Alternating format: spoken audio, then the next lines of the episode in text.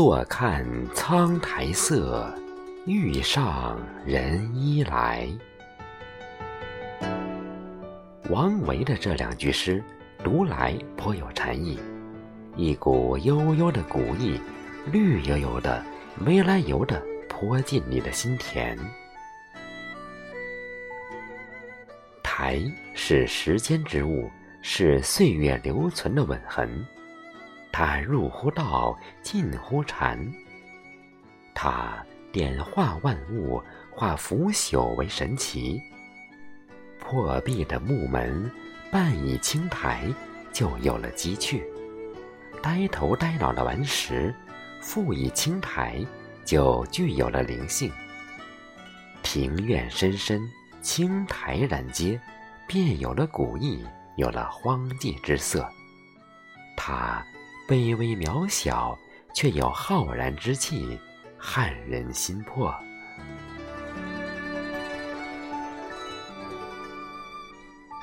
公元八二八年，被贬二十三年的刘禹锡，从巴山蜀水凄凉地回到长安，重游玄都观，荡然无复一树，唯兔葵燕麦。动摇于春风，百亩庭院大半被厚厚的青苔覆盖。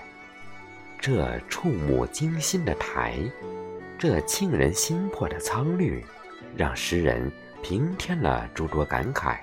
于是写下“种桃道士归何处？前度刘郎今又来”的诗句。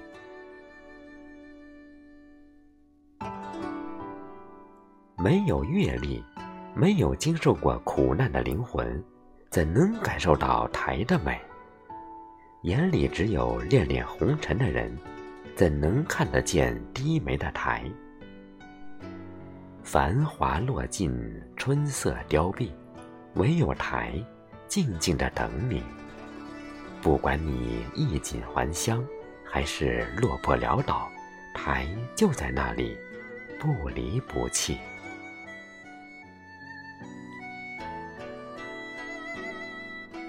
苔是大地的毛发和肌肤，幽谷深涧，古木参天的森林，斗折蛇行的河岸，星罗棋布的湖泊，幽深寂静的古刹，无一不布满了苔的足迹。它为大地穿上青衣，它匍匐着亲吻土地，谦卑而又虔诚。他悄无声息地攻城略地，召唤浮躁不安的尘埃归于泥土，给辽远空旷的大地带来绵延不绝的生机。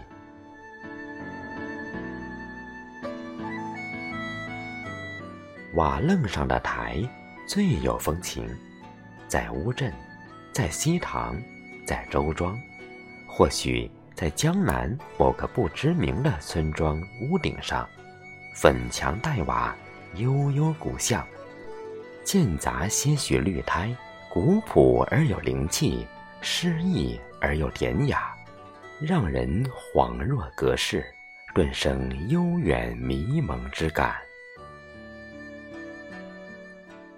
据说屋瓦上的苔叫乌油，又叫无根草。多贴切的名字呀！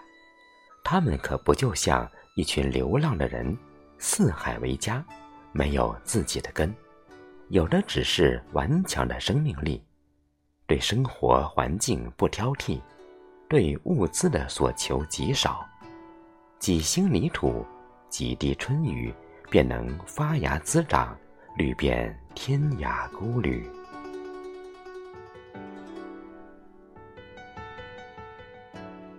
苔最能耐得住寂寞，在荒凉的山谷，它慢慢的生长、攀爬，几千年，甚至几万年，老了秋月春风，老了天涯相思。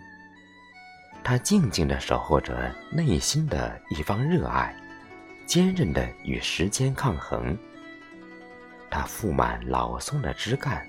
遂成仙风道骨之姿。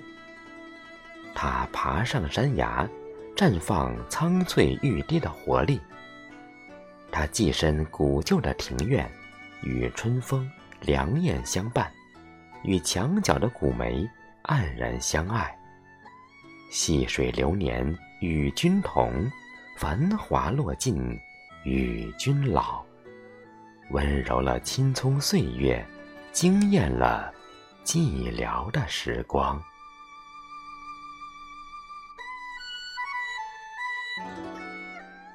台是时间的刺青，它与时光温柔相依，记录着或深刻或深情的眷恋和相思。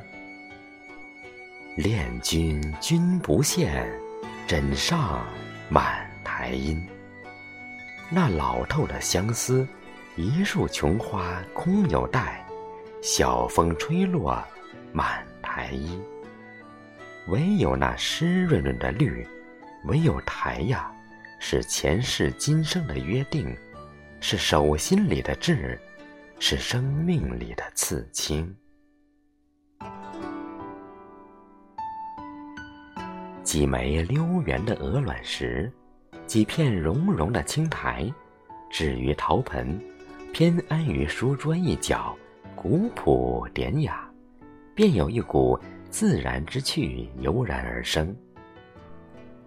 若能铺一沓宣纸，饱蘸香墨，即兴题数行诗句，就再好不过了。笔下的字如绽开的花朵，活泼泼，水灵灵，摇曳生姿。末了再印上艳艳的图章。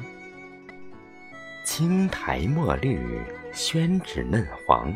诗句带青，图章嫣红，润了眼，柔了心。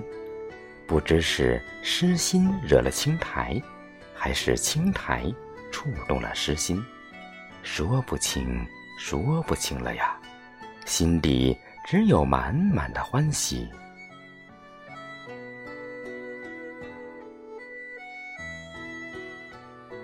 苔是有佛性的。没有清净心，品味不了苔的美。泰戈尔曾吟诉道：“无名日子的感触，攀援在我的心上，正像那绿色的苔藓，攀援在老树的周身。与一片青苔结缘，本身就是一种暗示和禅意。”是迷途里的一道霞光，风雨中的一抹彩虹，是看惯俗世风景的一份淡然和诗意，只可意会，不可言传。经过时光历练，岁月淘洗的台呀，以它独有的风姿，闪耀着丝无邪的清澈，浸润着你的眼眸，你的心田。